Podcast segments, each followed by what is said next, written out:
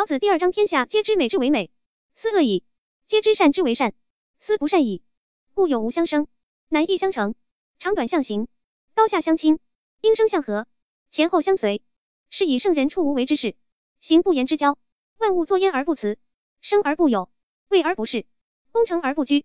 夫为不居，是以不去。天下人都知道什么是美，同样的都知道什么是丑；天下人都知道什么是善，同样的都知道什么是不善。所以，根据有与无两个方面，可以测量认识生的相；根据难与易两个方面，可以测量认识成的相；